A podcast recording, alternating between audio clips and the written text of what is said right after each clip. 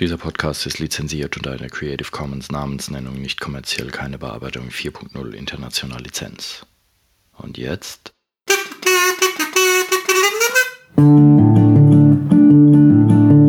Musikwerkstatt Podcast. Podcast. Herzlich willkommen zu einer neuen Episode des Podcasts der Musikwerkstatt aus dem röhrenden Rimbach. Mein Name ist Kai Gabriel und heute haben wir eine ganz besondere Episode, nämlich außer dem Alex Bräumer, hallo Alex übrigens, Hallo Kai. haben wir zwei Gäste. Und das ist einerseits unser Trompetendozent hier, der Ralf, hallo Ralf, Hallo. Mhm. und sein Schüler, der Paul. Hallo. Servus. Ähm, das heißt, heute geht's ums Blech. Wir werden eine ganze Menge Blech reden, ähm, wie ihr es von uns auch bereits gewohnt seid aus den vergangenen Episoden, aber wir meinen heute tatsächlich ähm, Trompete und Konsorten und deswegen verlieren wir jetzt gar nicht viel Zeit, sondern steigen direkt ein. Wer will, wer will was über Trompeten wissen? Ich. Also, lass uns doch mal starten mit, äh, was macht ein Blechblasinstrument überhaupt aus? Also wie der Name natürlich schon sagt, Blechblasinstrument ist natürlich mal aus Blech. Paul, aus welchem Blech? Weißt du das noch? Aha. Nee, nee, keine Ahnung. Hatte ich dir gleich bisher noch nicht erklärt. Aus Nee. Messing. Mhm. Ist eine Legierung, unter anderem ist Kupfer auch dabei. Mhm. Und natürlich Blechblasinstrument, weil man auch hineinbläst. Das heißt, das Wichtigste ist vor allem mal die Luft. Und dann gibt es einen ganz, ganz großen Unterschied von Blechblasinstrumenten zu allen anderen Instrumenten. Bei einer Gitarre zum Beispiel sind ja auch die Saiten am Instrument, die den Ton produzieren. Man zupft ihn an, die äh, Saiten schwingen und der Korpus von der Gitarre verstärkt den Ton. Beim Blechblasinstrument gibt es diese Schwingungsmittel nicht. Da sind es die Lippen des Bläsers. Deswegen ist ein Blechblasinstrument selber nur ein totes irgendwas wie ein Verstärker. Hm. Ah ja.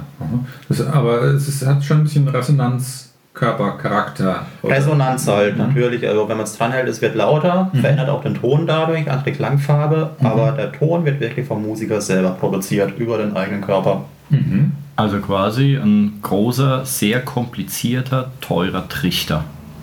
Wenn man so will, genau. Hm. Cool. Ähm, sind alle zwangsläufig aus Messing oder gibt es auch irgendwelchen anderen Kram, dass es auch Edelstahl-Trompeten gibt oder irgend sowas, sondern Die sind, Messing? also, sag mal, die sind eigentlich alle aus Messing. Mhm. Ist halt immer dann ein bisschen unterschiedlich, je nach Kupfer. Und dann nennt man es, Ja. wenn mehr Kupfer dabei ist, nennt man es Goldmessing. Ah ja. Aber die sind eigentlich alle wirklich komplett aus Messing. Mhm. Und dann kann man so die Oberfläche entweder lackieren, dann hat Ja. sie einfach die Farbe wie ein Messing oder es glänzt. Man kann sie versilbern lassen, Mhm. man kann sie vergolden lassen. Mittlerweile gibt es allerdings aber auch schon aus der Schweiz, glaube ich, ist es ein Hersteller, der stellt zumindest den letzten Schalter her, die letzte Biegung aus Carbon her. Ah, okay. Hab ich selber auf der Musikmesse mal angespielt. Ist nicht so mein Fall, weil ich finde, es klingt dann doch ein bisschen stumpfer. Aber Mhm. ein, zwei Profis im internationalen Bereich kenne ich, die tatsächlich auch mit sowas spielen. Ah ja, weil ich kenne es ich kenn's von Schlagzeugbecken, die sind ja auch so aus, aus Messing-Kupfer-Gemisch. Mhm. Und ähm, da ändern sich auch die Verhältnisse und so. Und äh, eigentlich sind alle Becken draus. Es gibt erst in letzter Zeit gibt es halt so ein paar, die experimentieren und nehmen dann irgendwelches anderes Zeug. Okay. Aber okay, gut, Mhm. cool. Ähm, was gibt es denn für Sorten? Also Blechblasinstrumente gibt es ja eine Menge Kram, von klein bis groß und so. Was gibt es denn alles? Was unterscheidet man? Was spielst du, Paul? Was sind deine Instrumente? Ja, also ich spiele, kenne jetzt, kenn jetzt wahrscheinlich sehr wenige. Tenorhorn spiele ich. Mhm. Ist sowas wie eine kleine Tuba. Ja, aber ich, ich glaube so, das, das, was die meisten kennen, ist Trompete, Tuba, Posaune, sowas. Mhm. Ich glaube, Okay. ja. Genau, da hat der Paul eigentlich auch schon ein paar wichtige genannt, Trompete und Posaune. Weil du gefragt hast, Alex, wie sie sich unterscheiden, kann man Gruppen einsortieren in hohes Blech, tiefes Blech. Die hohen Sachen sind natürlich Trompete und auch Flügelhorn, was so ein bisschen aussieht wie eine etwas vergrößerte Trompete. Hm. Die sind einfach kürzer und kompakter. Genau, die sind Deswegen auch kürzer, sind deswegen auch höher. Man Mhm. kennt es ja auch von einer Flasche Wasser, wenn ich hineinpuste, Mhm. wenn die Flasche Wasser relativ gut gefüllt ist, ist der Ton ja höher, wie wenn die Flasche schon fast leer getrunken Mhm. ist, weil dann einfach der Weg der Luft länger ist. Und dann eben das tiefe Blech, wie beim Paul, Tenorhorn Mhm. und dann noch tiefer die Tuba. Und dann gibt es natürlich auch noch im selben Tonlage wie das Tenorhorn, gibt es dann auch noch Euphonium oder das Bariton und auch die Posaune. Ja, gut. Und dann könnte man auch noch noch weiter gehen von der Einteilung her in die sogenannte Mensur, eng mensurierte und weit mensurierte Instrumente. Also Mensur ist der Fachbegriff für das Verhältnis von Rohrdurchmesser zu Rohrlänge. Die Trompete ist ein sogenanntes eng mensuriertes Instrument. Es bleibt eigentlich die ganze Zeit relativ eng auf die Rohrlänge gesehen und erst im letzten Moment macht der Schallbe hier auf. Während zum Beispiel das Flügelhorn, was ja in derselben Tonlage ist wie die Trompete, ein weit mensuriertes ist. Ich habe jetzt leider keins dabei. Da wird es eigentlich von Anfang an kontinuierlich immer weiter, immer weiter, immer weiter, immer weiter. Und deswegen klingt da der Ton deutlich weicher und dunkler als bei der Trompete, die halt auch sehr Ah, ja. strahlend ist. Und deswegen ist eigentlich auch die Posaune mehr mit der Trompete verwandt, wie zum Beispiel das Tenorhorn. Das Tenorhorn ist eher in derselben Familie wie das Flügelhorn, weil du auch ein sogenanntes weit mensuriertes Instrument hast. Genau. Braucht man dann auch mehr Luft, wenn das weiter aufgeht? Oder ist Nicht das mehr wurscht? Luft. Das ist wurscht. Also natürlich klar, beim Tenorhorn oder bei einer Tuba braucht man generell mehr Luft als bei der Trompete, Mhm. weil so eine Tuba diverse Meter gewalztes Blech, das Ja. will mit Luft gefüttert werden, hat natürlich das auch ein viel größeres Mundstück. Hm. Aber von der Mensur her macht es keinen Unterschied. Ah ja. Es verändert einfach nur die Klangfarbe und sag mal ein Tenorhorn oder ein Flügelhorn, wo es ja gerne besonders eingesetzt wird, ist die volkstümliche Blasmusik, so Mhm. Ernst Mosch, Egerländer kennt man diesen schönen, herrlichen, weichen Sound und die Trompete immer knallharte Signale oben drüber dann. Ähm, Ja. Siehst du, wieder was gelernt. Und Mensur gibt es ja bei Gitarren auch, da ist es halt was anderes. Da ist es einfach der Bereich, auf dem die Seite frei schwingt, diese Länge da. Und hier ist es dann Verhältnisenge und ah, abgefahren. Dasselbe Wort, zwei verschiedene Sachen. Genau, cool. Ja, interessant. Auch Jetzt schon lehrreich. Wir haben gerade erst angefangen und Ja, jetzt ja. schon richtig was gelernt. Hm. Cool. Dann, okay, also äh, ein Blechblasinstrument erzeugt keinen Ton, sondern verstärkt nur, ist quasi ein Resonator oder wie, wie man das nennen würde. Genau. Das heißt, ähm, der, ähm, der äh, Spieler muss den Ton erzeugen. Wie macht man das? Wie, äh, wie lerne ich, also da muss ich ja eine bestimmte Technik haben, ich puste ja nicht einfach nur rein. Ich habe mal Saxophon gespielt, da pustet man mehr oder weniger ja einfach nur rein und den Rest macht das, äh, macht das goldene Ding. Aber ähm, da muss ich jetzt den Ton erzeugen. Wie mache ich das? Wie, wie komme ich da hin? Genau, wir müssen schaffen, dass die Lippen schön sauber gleichmäßig schwingen. Da können wir jetzt alle einfach mal eine Vorübung machen und zwar einfach wie so ein Pferd, das gerade ein Rennen hinter sich hat, einfach mal schnaufen und die Lippen schön zum Vibrieren bekommen. Hat auch der Paul damals in seiner allerersten Stunde machen müssen. Aha. Probieren wir einfach Okay. mal alle. Mach mal vor.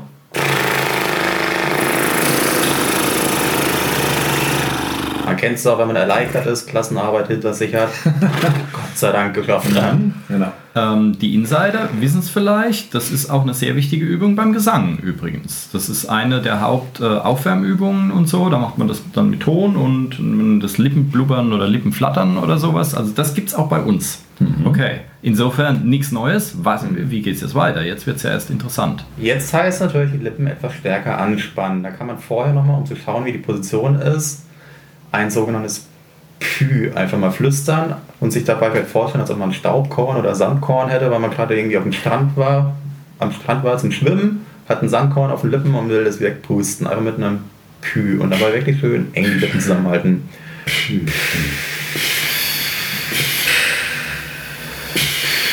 Und dann merkt man dann schon, dass man dann auch mehr Spannung in der Ringmuskulatur braucht. Mhm. Und dann kann man das einfach mal probieren zu verbinden. Erst einmal nochmal die Lippen locker vibrieren lassen und dabei dann immer etwas kräftiger die Lippen anspannen.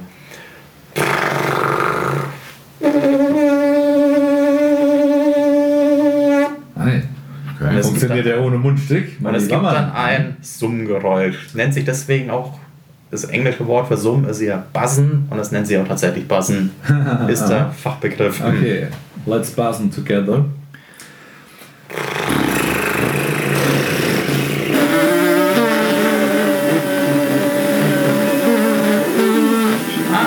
Freier sieht man, er ist ein Naturtalent, er hat es nämlich richtig gut gleich mal hingekriegt auf Anhieb. Ach du Ich bin das Antinaturtalent. Ähm, Okay, für alle, die jetzt erst einschalten, bitte zum Anfang der Episode ähm, Zurückspulen. Ja, es wird auch geredet. Ja, heute. doch, Ja, ne? okay. Das Kleine- macht kleine, Sinn, was wir hier machen. Kleine Fußnote. Okay, was war da jetzt irgendwie anders, komisch und, und, und besser als, als bei, bei Alex jetzt? Deine Lippen haben einfach schon gleichmäßiger geschwungen, es war ein sauberer Summgeräusch. Wobei beim Alex da waren noch leichte Unterbrecher dabei. Ah, Hm. okay. Da ist nämlich dann auch wichtig auch noch, was auch noch hinzukommt, das kann auch der Paul wahrscheinlich bestätigen, gerade auch wenn es dann dazu kommt, wie eine Unterrichtsstunde abläuft. Die Atmung ist sehr wichtig, dass man nicht einfach irgendwie Luft holt, sondern dass man möglichst tief in den Bauch einatmet, sogenannte Zwerchfellatmung, damit man dann auch mit Hilfe des Zwerchfells die Atmung unterstützen kann. Ah. Kindern erkläre ich es natürlich nicht gerade so, weil Kinder vergessen meist immer wieder, was ein Zwerchfell ist. Und sage ich Mhm. einfach nur, stelle vor, euer Bauch ist ein riesen Luftballon, der will gefüllt werden. Und dann von da aus ausatmen kontinuierlich. Ja, auch da haben wir, auch da haben wir Gemeinsamkeiten zum Singen. Siehst Mhm. du mal, hey. Fast dasselbe. Ist ja unglaublich. Ja. Ähm, okay. Äh, Alex, fällt dir was ein? Was können Ja. wir jetzt noch fragen? Naja, wenn wir jetzt äh, überhaupt einen Ton kriegen, wie funktioniert das mit den Tonhöhen erzeugen? Wie verändert man eine Tonhöhe? Ja, genau. Das kommt halt, wie wir auch eben gerade gemacht haben, dass wenn man ähm, so die Lippen schwingen lässt, desto schneller man die Lippen schwingen lässt, desto höher, höher wird auch der, der Ton. Aha, das heißt, und wie schaffst du das, dass die, die Lippen schneller schwingen? Mm, Hast du mehr ja. Druck auf die Lippen oder? Na, Druck eigentlich nicht. Es, es hat mit der Zunge zu tun, Aha, dass okay. du, wenn du die Zunge zum Gaumen hebst, der Ton höher wird. Aha. Kannst du den, den Sound mal mit der Lippe machen? Kannst du mal nie tiefer Mhm, ja. mal demonstrieren? Also-. Mhm. Oh ja, super glissando. Aha. Genau. Ja, ja. Äh, Paul hat es wunderbar erklärt, es hat mit der Zunge zu tun. Aha. Ich selber habe früher immer noch erklärt bekommen, je höher, desto mehr muss die Lippen auseinanderziehen. Ah, Das ist aha. allerdings totaler Quatsch, kann auch sogar gefährlich werden, weil dann das Lippengewebe nicht mehr so resistent ist Aha. gegen Andruck. Ähm, Es ist eher vor allem die Zunge hauptverantwortlich für die Tonhöhe.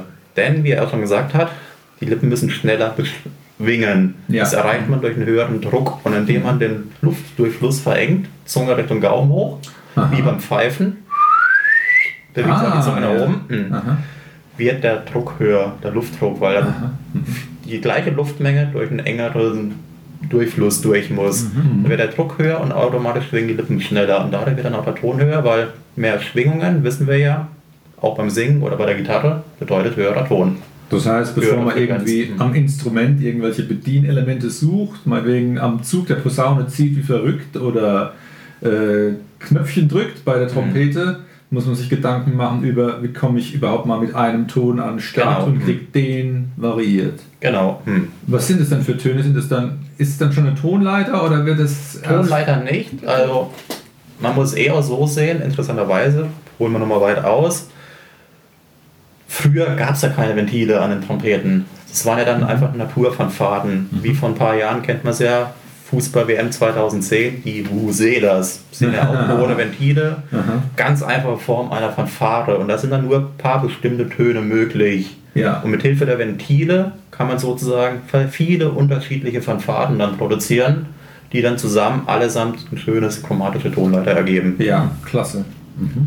Aber mit einer Ventilposition oder auch wenn ich gar nichts drücke, habe ich immer nur eine bestimmte Anzahl an Tönen zur Verfügung, Mhm. die Okay. einfach auf dieser Fanfare liegen.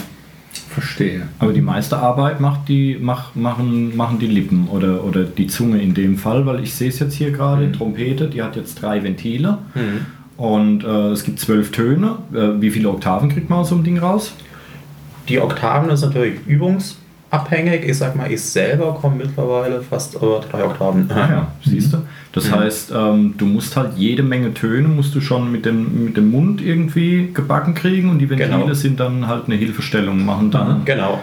Ah ja, Kannst, okay. kannst du mal eine Demonstration machen, was für Töne du mit der Lippe hinkriegst? Und, äh, mit, äh, nur mit Lippentechnik? Oh, oh. Äh, Ich kann es auch mal ohne Instrument machen, Ja. ja. Lippentechnik, aber geht halt tiefere Töne.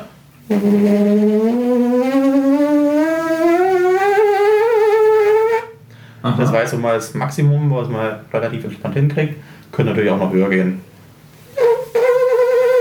Da wird es langsam anstrengend dann. Ja, wieder ja, ja. die Unterstützung vom Instrument. Aha, super. Ist für mich als Trompeter ein bisschen einfacher als beim Paul auf dem Tenorhorn, äh, weil ich einfach auch schon ein engeres Mundstück habe und sowieso auch mehr Lippenspannung brauche. Ah, aha. Das Also- dürfte dann mit, äh, mit Mundstück oder mit ganzer Trompete, äh, kann man den Ton auch deutlich länger halten dann wahrscheinlich. Ne? Da geht die Luft nicht so schnell weg, Genau. wenn du es jetzt einfach Also so fällt- rauspustest. Man hat halt viel mehr Unterstützung Ja. vom Instrument Ja, her ja. auch, aber Deswegen ist Lippensummen auch eine gute Variante. Also gerade meinen erwachsenen Schülern, die den ganzen Tag arbeiten müssen, gar nicht so die Zeit haben wieder zum Üben, sage ich auch, tut so oft wie möglich irgendwie Lippensummen machen beim Autofahren oder irgendwie. Weil sie können ja gleich mal die Zeit ausnutzen, machen was fürs Instrument. Ja, beim Vorstellungsgespräch und so, beim Meeting. Hm. Ja. So. An der Supermarktkasse, dass Genau. dann die Leute mit der weißen Jacke kommen. Ähm, wenn wir so, ich habe in Erinnerung, dass bei einem Arrangement oder bei einer Partitur es oft eine Rolle spielt, in welcher sogenannten Grundstimmung ein Instrument steht, sodass ein C beim einen Instrument notiert nicht gleich dem C beim anderen Instrument entspricht. Was gibt es dazu zu wissen oder zu sagen? Genau, also auch Pauls Tenorn, was er hat, und auch meine Trompete sind sogenannte B-Instrumente. Was bedeutet es? Ich selber habe damals gelernt, ein notiertes C in, Parti- in meinen Noten greife ich nichts. Also einfach nichts drücken, einfach leer spielen. Problem ist, wenn jetzt ein Pianist dabei wäre und er spielt auch ein C, wird er zusammenzucken, weil es nicht stimmt. Der wird sagen, hallo, das ist kein C, was du spielst, es ist ein B. Okay. Weil die Trompete aufgrund der Bauweise, aufgrund der Länge, die ich habe, tut den Ton automatisch um einen ganzen Tonschritt nach unten transponieren, ist der Fachbegriff. Und deswegen gibt es zwei Möglichkeiten. Entweder ich lerne es so zu greifen, dass es trotzdem zum Klavier passt. Das lernt der Paul beim Posaunenchor. Ah, ja. Oder ich habe im Posa ähm, Blasorchester gelernt, wo es dann spezielle B-Stimmen gibt. Da wird es dann alles automatisch einen Ton höher geschrieben, sodass wenn ich gegriffen habe, ich habe dann C leer gespielt, aber es war vom Pianisten weiterhin B. Hm. Und es gab dann keine Probleme. Es müssen halt eigentlich die Stimmen dann angepasst werden. Ja, okay. Das heißt, bei der Verwendung von Noten ist zu klären, ob es ein klingend C-Notation Genau. ist, die Mhm. gemeint ist, oder Ja. ob es eine dem Komfort wegen für das Instrument angepasste Form wäre. Genau. Und da ist dann halt auch die Sache, Posaunenchöre, die lernen tatsächlich alle klingend. Also die lernen so zu greifen, dass auch wirklich das erklingt, was notiert ist. Ah, aha. Deswegen, er lernt im Posaunenchor Tenoren spielen. Aha. Dann lernt er tatsächlich, für ihn ist ein C nicht leer, sondern was greifst du beim C? 1-3. 1-3 zum Beispiel. Oder das obere C mit dem Einser. Also ist ein geheimer Code, den nur ihr Ja, versteht. erstes Ventil, drittes Ventil. Ah, ja, 1-3. okay. Gut, super. Aha. Und für mich war 1-3 die Griffkombination ein D, also ein Ton höher, so wie ich es gelernt habe beim Blasorchester. Ja. Ich weiß nicht, wieso das so zustande kommt, dass Posaunenchöre anders lernen. Ich habe irgendwann mal gehört, angeblich, ob das so stimmt, wollte der Initiator der Posaunenchorbewegung, das war der Johannes, mal wie von am Kulo. Aha. Von dem gibt es auch ein Instrument, Kulohorn heißt das, so ähnlich wie ein Flügelhorn. Der wollte damals nicht, dass seine Musiker auch noch weltliche Unterhaltungsmusik spielen. Er wollte, dass die halt nur ihre Kirchenchoräle spielen. Am besten auch noch direkt aus dem Orgelbuch raus. Ja. Und deswegen hat er es denen anders beigebracht. Aha. Ob das so stimmt oder nur eine Anekdote ist, weiß ich aber selber nicht. Naja. Man könnte eigentlich erwarten, ne, dann baut man die Trompete halt irgendwie 10 cm kürzer und dann hat man sein C oder länger oder sowas. Gibt's Aber irgendwie hat sich das so, hat sich das so eingebürgert. Ich kenne es vom Saxophon, da gibt es ja das Altsaxophon ist dann auf S und das Tenorsaxophon ist auf B und äh, auf D gibt es glaube ich auch noch eins. Ähm, da ist es auch so. Und wir hatten damals in der Big Band, wir hatten, da hatte jeder verschiedene Noten dann und so. Und einer hatte sie vergessen, ah, gib mir deine Noten, nee, geht nicht und, und äh, so ein Kram. Und da wundert man sich dann, warum man das nicht hinkriegt, dass alle Instrumente jetzt auf C sind. Ja, aber das aus irgendeinem Grund funktioniert es nicht. Keine Ahnung. Ja, aber das mit unterschiedlichen Stimmungen, Kai, gibt es auch bei der Trompete. Gängigste Trompete natürlich ist die B-Trompete mit einer Rohrlänge von ungefähr 1,30 Meter. Mhm. Dann gibt es aber auch noch andere, wie die C-Trompete, die sind ein bisschen kürzer schon. Dann gibt es auch DS-Trompeten, da kann man einfach anhand der Züge austauschen, entweder ein D oder ein S gestimmt. Und dann gibt es aber auch noch die Piccolo-Trompeten, hoch A oder hoch B, die sind dann äh, die Hälfte kürzer als die normale B-Trompete. Mhm. Aber einfach durchgesetzt als das wirklich gängige Standardinstrument hat sie die B-Trompete. Werden vielleicht auch unterschiedlich klingen, oder? Vielleicht hat man irgendwie gedacht, okay, die B-Trompete, die hat irgendwie den, Genau, hat was den besten Klang tun. oder so und äh, eine C-Trompete klingt dann vielleicht irgendwie nicht so voll oder, oder äh, keine Ahnung, dann hat sich das halt so durchgesetzt. Genau, die C-Trompete ist dann ein bisschen strahlender auch und man hört auch ganz genau, wenn man vergleicht, ein deutsches Sinfonieorchester mit einem amerikanischen Sinfonieorchester. In Deutschland hat sie nämlich eher die B-Stimmung halt wirklich durchgesetzt, auch im Sinfonieorchester, während in Amerika eigentlich alles komplett im Sinfonieorchester auf der C-Trompete gespielt wird. Und wenn man mal hört, keine Ahnung, Star Wars gespielt von den Berliner Philharmonikern und dann Star Wars gespielt von Los Angeles Philharmonikern, das Blech klingt anders in Los Angeles. Klingt ein bisschen strahlender, ein bisschen heller. heller. Das ist ein anderer Klangcharakter. Mhm. Mhm. Interessant. Muss ich mal drauf achten. Aha. Wie, was muss man mitbringen, wenn man Interesse hat am Blechblasinstrument? Wie alt kann man sein? Was muss man körperlich mitbringen? Wie hast du begonnen, Paul? Wie alt warst du, als du Ja, begonnen also hast? ich glaube, ich habe gleich, ähm, als ich in die Schule kam, erste Klasse, gab es diese ähm, AG. Jawohl. Ähm, aber sie wurde, wurde nicht vom Ralf geleitet. Und ähm, genau da war ich dann drin und hat total Spaß gemacht, bis die AG dann aufgelöst wurde. Aber da ich noch weiterspielen wollte, habe ich dann Unterricht beim Ralf bekommen. Mhm. Ja. Und das ist jetzt immer noch so. Und ich glaube, als körperliche Voraussetzungen braucht man eigentlich. Man braucht eigentlich, glaube ich, keine körperlichen Voraussetzungen, nur dass man halt ein bisschen Ehrgeiz hat. Ja. Weil wenn man okay. keinen Ehrgeiz hat, dann wird man nicht weit kommen. Wenn man da hingeht und davon überzeugt ist, dass man am ersten Tag schon ein Stück spielt, nee, dann. Das heißt, ob ich Mädchen oder Junge bin oder schmächtiges Handtuch Ja. oder ein Mords Sportkoffer, Das- spielt gar keine Rolle. Ja. Genau. Ähm, das Einzige, sag ich, wo ein bisschen vorhanden sein sollte, wären die Zähne, gerade die Schneidezähne vorne. Dass man einfach das Mundstück auch ansetzen kann, weil wenn die Schneidezähne noch fehlen, rutscht gerade bei der Trompete das Mundstück eher rein in den Mund, ähm, weil es keinen Ja. Halt hat. Hm. Aber ansonsten, der Paul, weiß ich, der war damals, als ich ihn übernommen habe, damals in der ersten Klasse, war er fast kleiner als ein Tenorhorn. Aber wie er sagt, mit viel Ehrgeiz hat der Junge sich durchgekämpft. Mittlerweile Ja. ist er auch deutlich gewachsen, mittlerweile achte Klasse jetzt bald. in Ja. Pubertät schon richtig drin. Aha. Auch ich hatte damals Probleme, wirklich 20 Minuten lang die Trompete oben zu halten, Mhm. als ich angefangen habe in Klasse 3. Aber habe auch mit viel Ehrgeiz einfach mich durchgekämpft, immer wieder ein paar Minuten länger das Instrument oben gehalten. Also vor allem heißt am Anfang Spaß haben und einfach dranbleiben. Ja, super. Alle Anfang ist schwer, aber das Gute ist beim Blechblasinstrument, man kriegt relativ schnell den Dreher raus. Wenn der Dreher mal man den Dreher einmal raus hat, geht es auch ziemlich schnell vorwärts. Aber siehst du, mit, mit, mit sechs Jahren quasi schon anfangen? Hätte, ich, hätte ich beim Blechblas jetzt so nett gedacht eigentlich. Cool. Ja, also geht schon. Man, man muss halt den Unterricht dann dementsprechend kindergerecht auch gestalten.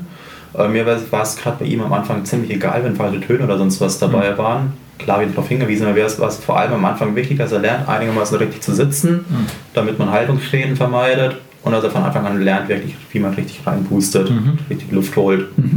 Und alles andere kommt mit der Zeit. Aha. Super. Ja, okay. Ähm, Voraussetzungen, Kinder. Ähm, okay, was kann man. Äh, Trompete. Eine Trompete kostet wahrscheinlich ein Schweinegeld. Kann ich mir nicht. Äh, ich nehme mir jetzt irgendwas und bastel mir selber eine. Geht sowas? Kann man sowas machen? Also man Ähm. kann sich, wir haben schon gelernt, man kann sich eine Ukulele aus irgendwelchem äh, Holzgerümpel zusammenbasteln und Cajons und so weiter. Wie sieht es mit Trompeten aus? Kann man ein Blasinstrument bauen? Man kann eine einfache Trompete sich selber basteln mit Hilfe Teile aus dem Baumarkt. Und zwar die sogenannte Schlauchtrompete, die dann quasi wie eine Art von Fahrer ist, ohne Ventile. Da spielt erst einmal auch die Länge des Schlauchs nicht wirklich eine Rolle. Man kann eher lang nehmen, eher kurz, je nachdem wie man es will. Es sei denn, man hat als Ziel wirklich auch einen festen Grundton zu finden. Da muss man dann eher schon an der Länge basteln, um die richtige Länge rauszukriegen. Aber ansonsten einfach einen Gattenschlauch nehmen, ungefähr Durchmesser, was wird sein?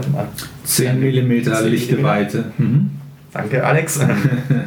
Vorne dann ein Trichter rein, hinten muss man dann suchen nach irgendeinem Mundstückersatz, weil sagt man, oder man bestellt sich ein Mundstück im Internet. Sag mal, die günstigen Mundstücke gehen schon mal gut 20 bis 30 Euro los.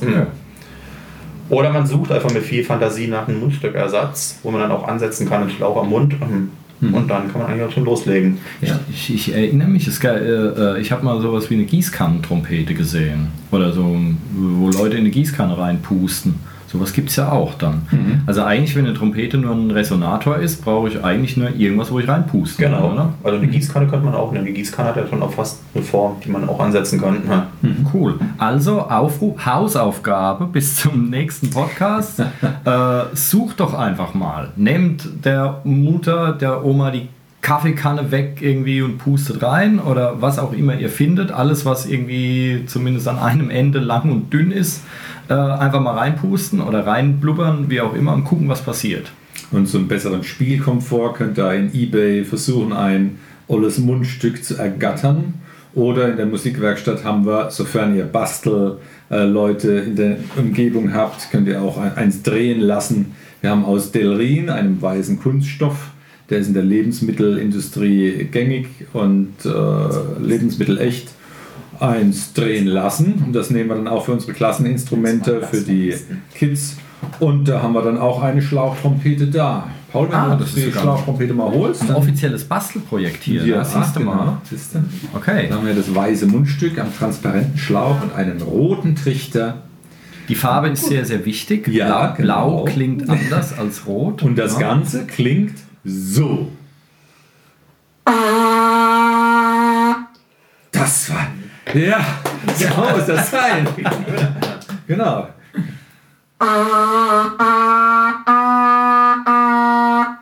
Ja, also war schon mal ein Spektrum, ein paar Ja, Intervalle. Wie jetzt auch mal. Ja, genau.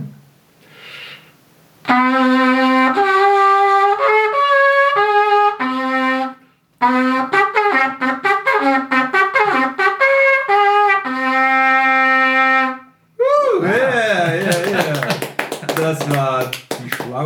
Schlauchtrompetenfanfare. Super. Das war jetzt Fuchstod oder Irgendwie sowas. Irgendwie so. Irgendein Waldtier Ja. tot.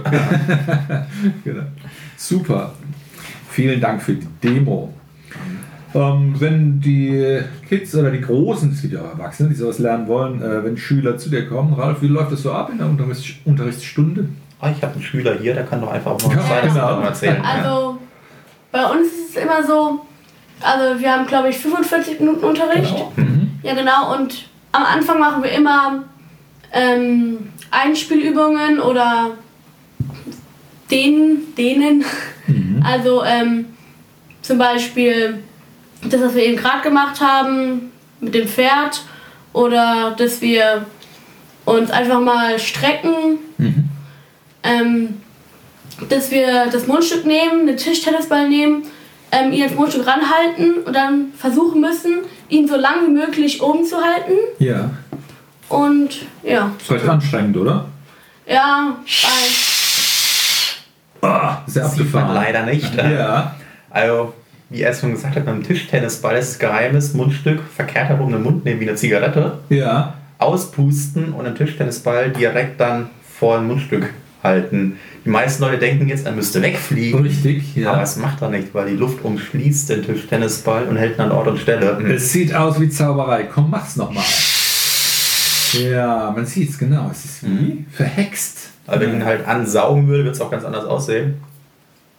Ah ja, dann macht nicht, macht's gar nichts. Bewegen macht es gar nichts. Mhm. Ja. Muss mal ausprobieren nachher. Siehst du wieder? Das ist eine der lustigsten Atemübungen überhaupt, gerade für Kinder. Aha. auch noch was über Physik gelernt. Und das ist wahrscheinlich, hey, das könnte auch eine interessante Übung für Gesang sein. Das ist wahrscheinlich einfach nur gedacht, dass du halt einen konstanten Ausatmungsstrom Genau, hast. Ne? um ja. jetzt zu üben. Ja. Wird halt nicht so wie zum Beispiel vorhin beim Alex Unterbrecher dabei sind, weil der Luftstrom nicht ganz konstant ist, sondern eben wie man es bei dir gehört hat, als Sänger ja auch, die übte Atmung, konstanten Luftstrom, der dann auch die Lippen dementsprechend konstant beim Schwingen hält. Also das hat der Paul schon richtig gesagt. Das ist auch immer ganz wichtig, am Anfang einer Stunde das wieder zu trainieren. Weil eben wir haben ja, wie wir schon gesagt haben, ein Blechblasinstrument in der Hand. Wir blasen hinein. Und wenn das Instrument selber den Ton nicht bildet, unterscheidet alles, was einen guten oder schlechten Instrumentalisten ausmacht, nur die eigenen körperlichen Fähigkeiten. Mhm. Im Grunde genommen gibt es deswegen auch keine schlechten Instrumente. Mhm. Also klar, wenn man viel Pech hat, hat man wirklich ein Instrument, was nur zusammengelötetes Blech ist und hinten und vorne nicht stimmt. Aber in den meisten Fällen ist es wirklich so, kann man sagen, die Schwächen liegen am Instrumentalisten selber. Mhm. Ja. Na gut, das kenne ich, das kenn ich bei, anderen, äh, bei anderen Instrumenten ähnlich, beim Schlagzeug zum Beispiel. Also da ist es ja auch so, äh, wenn du einen guten Schlagzeuger an das letzte zusammengenagelte Ding hockst, klingt es trotzdem gut. Äh, wenn du einen schlechten Schlagzeuger an, die teuerste, äh, an das teuerste Schlagzeug setzt, dann klingt es trotzdem wie Müll.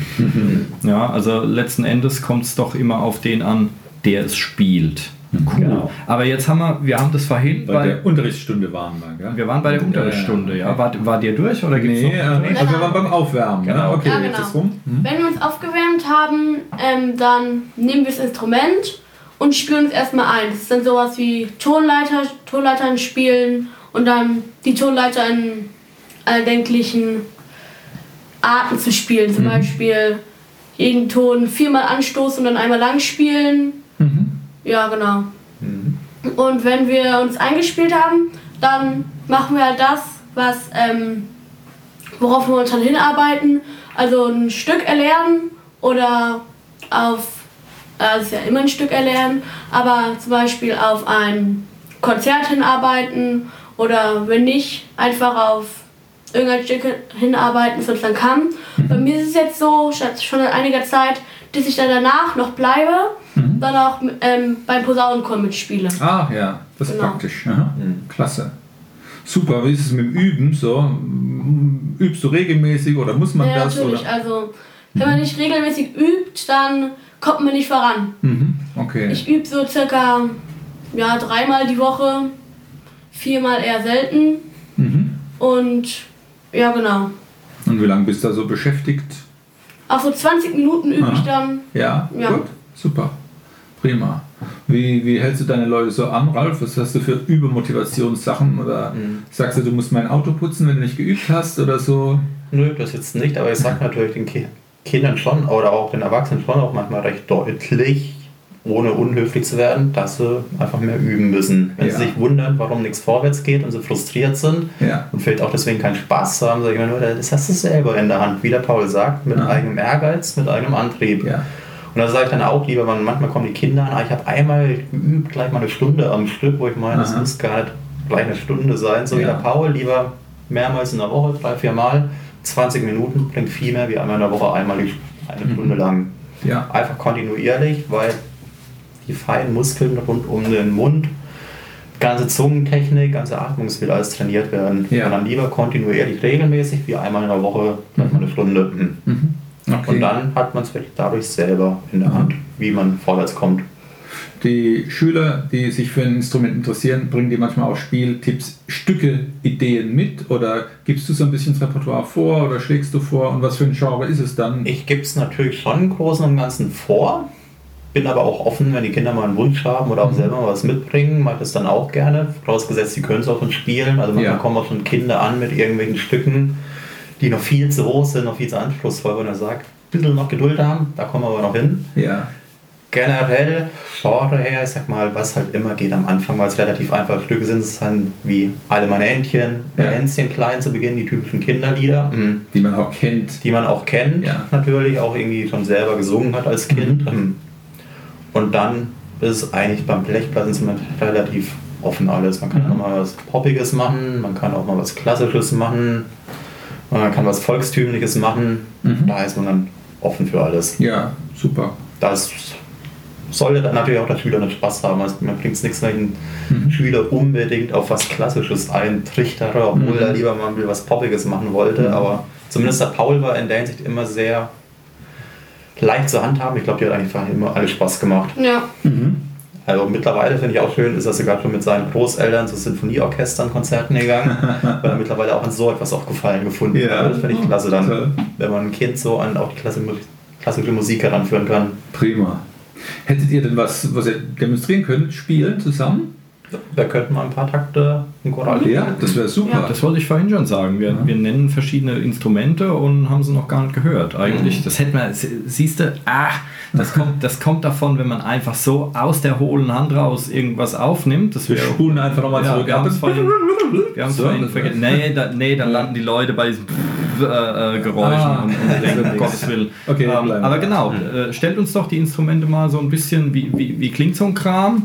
Spielt einfach mal was. So, dann trinke ich jetzt meinen Tee und ihr spielt Paul, was. willst du loslegen mit dem Tenorhorn? Gerne. Dann hören wir erstmal das Tenorhorn. Tiefes Blechinstrument. Aha. Einfach mal ein paar Töne Einfach spielen. ein paar Ja, Töne. genau. Gut.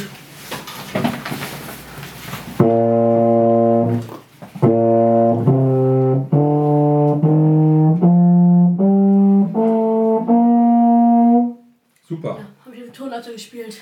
Sehr gut. Jawohl. Genau. Ich, ich hab's erkannt. Klassische Videotonleiter. Kann ich auch mal spielen als Vergleich. Trompete. Eine Oktave höher. Ich erkläre es meinen Kindern immer. Ein Stockwerk höher klingt das. Wir können es auch mal zusammenspielen, dann hat man gleich einen Unterschied. Eins, zwei, drei.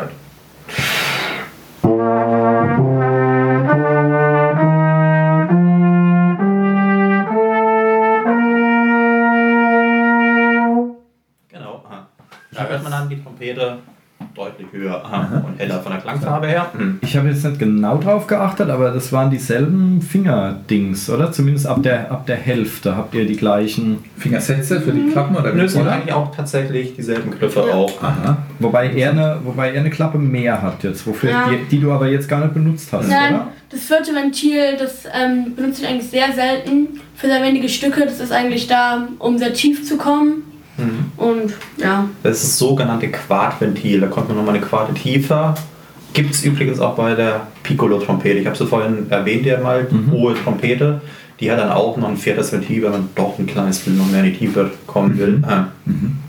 Kennt man auch bei der Posaune, die haben auch manche ein Ventil noch oben, Ah, sie ja. bedienen können. Das ist auch ein Quartventil. Okay. Dann müssen sie eventuell auch nicht ganz so weit raus mit dem Zug, bleiben näher drin und drücken das Ventil und schon sind sie auch so tief, wie wenn sie im Zug ganz rausgehen würden. Komfortabel. Also es gibt auch Tenorhörner, die haben auch nur drei Ventile. Er hat jetzt einen Tenorhorn tatsächlich mit vier Ventilen. Wäre das Tenorhorn jetzt ein kleines bisschen wuchtiger gebaut, wäre es dann auch kein Tenorhorn mehr, sondern ein Bariton. Aber er hat noch ein Tenorhorn.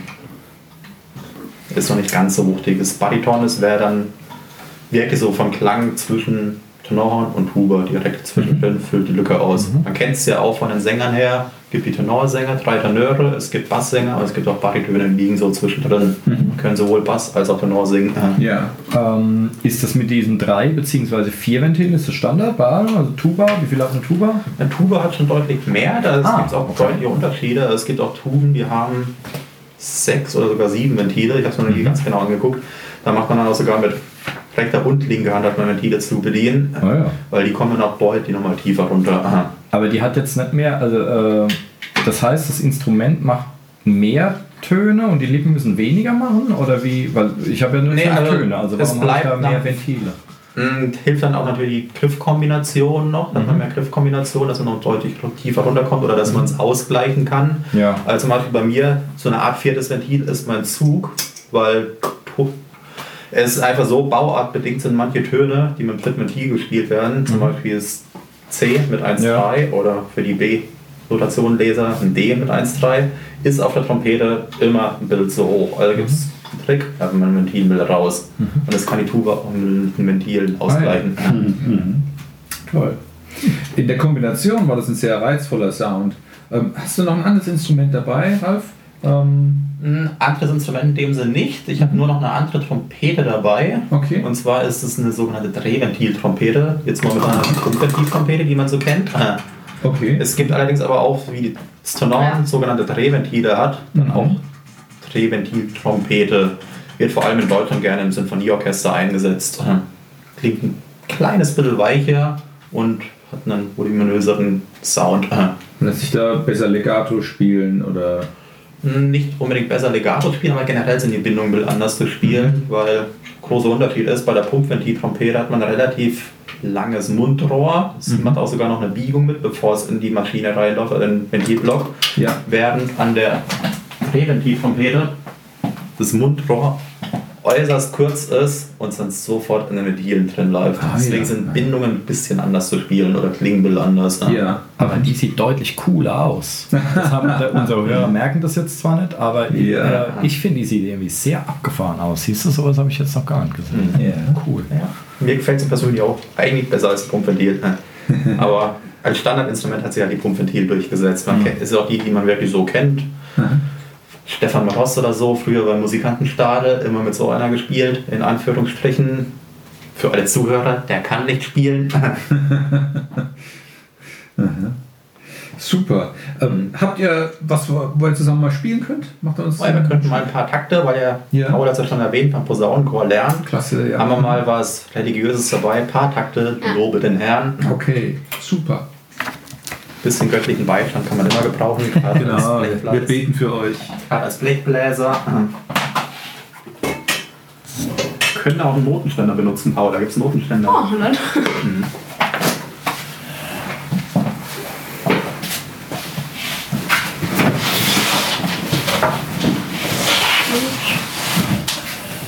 Ja, ja. Ihr hört, das ist alles live. Hier wird Jawohl. geräumt und äh, wir werden das auch nicht rausschneiden. Also haltet euch gefälligst mal ein bisschen ran jetzt. Okay, jetzt hören wir ein, ein Herrenlob oder, oder irgendwas. Lobe den Herrn. Mit äh, Lobe den Herrn. Tenorhorn und äh, Trompete. Pumpventiltrompete. Ne? Wir wollen, so viel Zeit muss sein. Jetzt, wo wir es gelernt haben, Ja. müssen wir es Natürlich natürlich hat man den ersten. Ton an. Das ist A. Genau. Mal anspielen? Genau. Hm. Paar Takte Lobe den Herrn, nicht komplett, einfach mal ein paar Takte. Hm. Alles klar. Drei Schläge vor. Eins, zwei.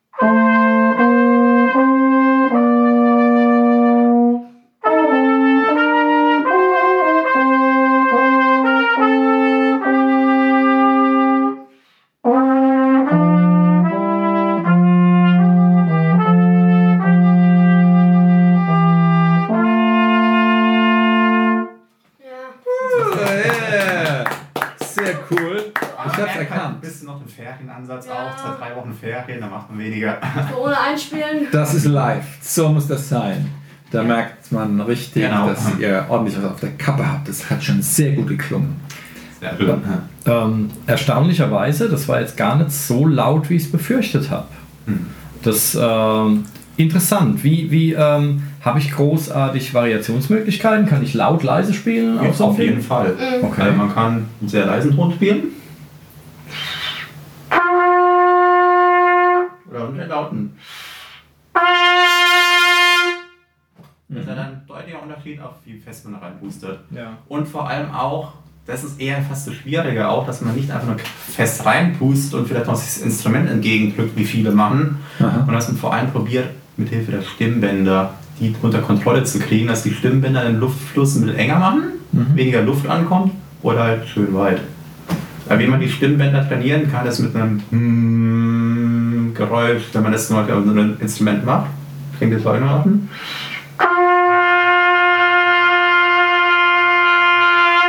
Dann tut man mm dabei singen ins Instrument und lernt dann so die Stimmbänder mal zu erfühlen. Das schnappst dann so ein bisschen. Genau, kannst du es auch mal probieren, Paul. Ah, ich. Ton spielen, dabei hm, singen. Nee, nee. Hm. Äh, schwer. Das habe ich mit dir auch Unterricht noch nicht gemacht gehabt. Ja, ne? immer nicht. Hm. Ja. Will. Habt das neue Projekt vor euch. Ja, mhm. Ja, hier im glaub, Podcast, da werden alle Schwierchen werden aufgedeckt. Ah, das war da. Hey. Sehr ein bisschen irgendwie auch noch die Stimmbänder in seinem Körper zu kontrollieren. Aha. Klasse. Prima. Vielen Dank für euren Vortrag. Kommt doch noch mal her, dann noch ein bisschen besser ihr Aufnahmebedingungen.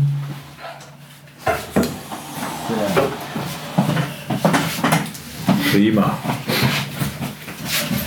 Also jetzt haben wir einen Überblick über die Instrumente gekriegt, mitbekommen, wie das prinzipiell so funktioniert mit dem Ansatz und Atmung und äh, wenn jetzt jemand da Gefallen dran findet und es geht darum, da ein Instrument zu besorgen. Es gibt ja im Instrumentenhandel auch Plastikkram oder so, beziehungsweise was bei einem Anfängerinstrument zu beachten und was muss man so investieren in etwa. Also einmal die Plastikinstrumente, die es gibt, sind eigentlich nur Spielzeug. okay. Weil wirklich zum seriösen Erlernen als Blechblasinstrument nicht geeignet, weil es heißt ja auch Blechblasinstrument. Und von Anfängern her, ich sag mal bei der Trompete, haben sie so als typische Anfängerinstrumente die Hersteller Yamaha oder Jupiter etabliert. Ja. Die bieten für gut 400 bis 500 Euro eigentlich ganz gute Instrumente an, die wirklich eine gute Qualität haben, wo auch immer ein guter Koffer auch dabei ist, den man gut schultern kann, was gerade bei Kindern wichtig ist, dass sie es ordentlich tragen können. Und die sind von der Qualität her auch so, dass sie problemlos 10, 15 Jahre darauf auch spielen kann oder wenn Ja. man sie pflegt auch noch länger.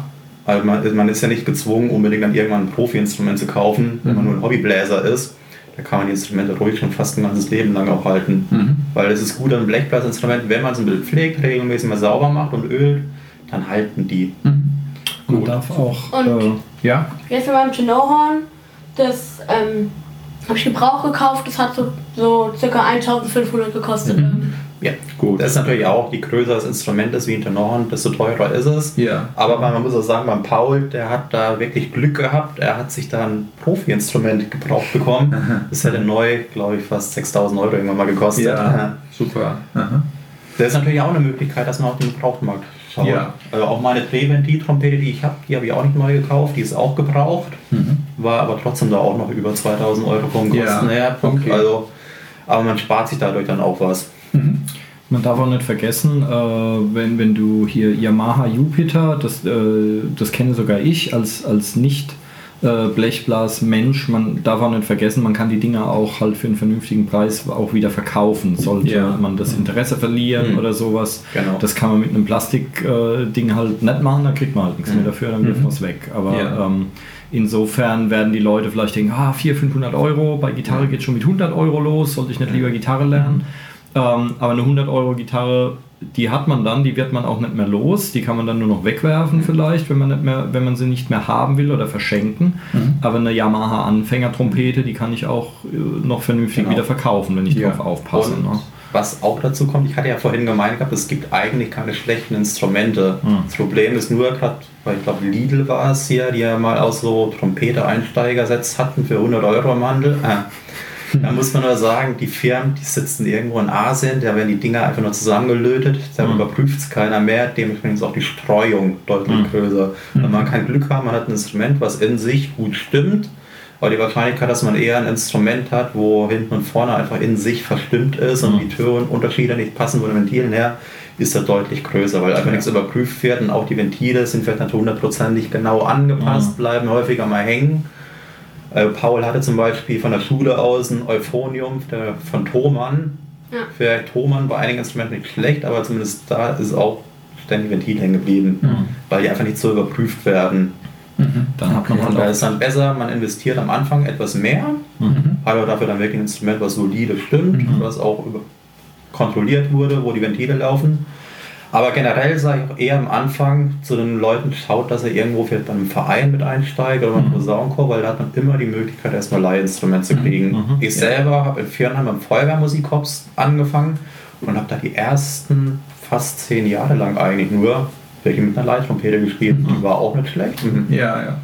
Das heißt, du kaufst dann dein eigenes Mundstück und dann. Äh, Nur zum Gardest war dabei. Also, okay. Ja, okay. Dann, als wirklich irgendwann mal klar war, ich bleibe dabei und ich will es nicht nur hobbymäßig machen, da habe ich dann natürlich dann auch investiert, dementsprechend auch in Material und mittlerweile zu Hause fünf unterschiedliche Instrumente, etliche unterschiedliche Mundstücke. Mhm. Genau. Aber am Anfang ist diese Investition eigentlich gar nicht notwendig. Ja, auch die Musikschulen sind so sortiert, dass sie schon Leihsachen haben. Genau. In der Musikwerkstatt ist auch möglich, äh, Posaune oder Trompete zu leihen. Das ist gar kein Problem. Okay, Aber das habe brauche ich ich, auch jahrelang vom Posaunenchor und Tenoren geliehen. Ja, genau. Ah, ja. braucht man sonst noch irgendwas? Also ich kaufe ein Instrument und bin ich fertig? Oder also aus dem Notenständer oder brauche ich noch irgendwas an, an, an Kram? Ähm, also Instrument und Mundstück natürlich. Dann auch ein bisschen Pflegematerial fürs Instrument war wie genannt. Man muss es auch pflegen, Öl und ein bisschen Fett für die Züge, damit man es regelmäßig ölen kann. Und dann eigentlich kann man dann starten. Cool. Vielleicht für Trompeter oder auch für ähm, andere Blechblasinstrumente ist nur noch, je nachdem, wo man wohnt, um die Nachbarn vielleicht nicht gerade jeden Tag zu stören, kann man auch sogenannte Übedämpfer holen. Da gibt es ganz einfache, die man einfach nur reinsteckt und loslegt. Oder es gibt auch den sogenannten Silent Brass Dämpfer von Yamaha. Da hat man die Möglichkeit, sich selber über Kopfhörer auch zu hören. Ich habe den auch zu Hause, muss aber sagen, ich nutze diese Funktion mit Kopfhörern überhaupt nicht, weil es klingt sehr komisch, sich selber über Kopfhörer Ja. zu hören. Ja. Ich stecke ihn einfach nur rein und spiele damit dann. Wie leise, wie leise ist das Ding dann? Ist tatsächlich Raumlautstärke. Ah ja, Also, okay. Ich hatte vor kurzem mal in Mannheim einen Termin, wo ich dann auch innerhalb eines Bürokomplexes was spielen sollte. Und ich habe mich mit dem dann eingespielt und außenrum die ganzen Arbeiter dann noch von dem Bürohaus haben wir nichts davon mitgekriegt, dass ich mich eingespielt habe. Aha. Cool. Und auch sogar in der Kirche, wenn ich weiß, ich muss in der Kirche zum Beispiel während der Kommunionausteilung ein Stück spielen, tue mich damit halt nach oben auf der Importer einspielen. Das hört die Gemeinde unten auch nicht. Praktisch. Also es ist sehr leise. Aber es sollte gerade am Anfang eher nur für einen Notfall sein. Ja. ja, spielt sich das dann auch anders? Oder? Ist anders, ja. deutlich höherer okay. Widerstand, verändert auch die Tonhöhe deutlich mehr und man hört sie halt auch nicht so klar. Und gerade am Anfang, wenn es darum geht, ja auch noch den Ton zu bilden, ist besser, man hört sich ordentlich. Ja. Ich selber habe damals auch ich angefangen habe, mit meinen Eltern in einem Mietshaus gewohnt und meine Eltern haben es einfach so gemacht, die sind zu einem Nachbarn gegangen, haben mit denen geredet, einfach der Junge will Trompete lernen. Ob sie was dagegen haben, haben sie alle gemacht, nö, eigentlich nicht, wenn er sich an die gesetzlichen Ruhezeiten hält und das habe ich immer gemacht und sonntags habe ich zum Beispiel auch nie geübt, da habe ich dann immer Rücksicht drauf genommen. Mittlerweile wohne ich im freistehenden Einfamilienhaus, das ist ja sowieso kein Problem. Ja, das ist, äh, das wird oft vergessen. Man kann mit den Leuten auch einfach mal reden, weil man darf nicht vergessen, Genau. Leute sind auch nicht immer zu Hause. Die gehen zur Arbeit und dann übt man eben da. Ja, also wenn es jetzt um ein Kind geht, das ist ja dann nach der Schule zu Hause. Der Nachbar ist vielleicht noch arbeiten und dann kann man da üben, anstatt da immer äh, auf Konfrontation zu gehen oder irgendwas. Aber gut zu wissen, dass es sowas gibt. Das ist ja mal interessant. Ähm, genau.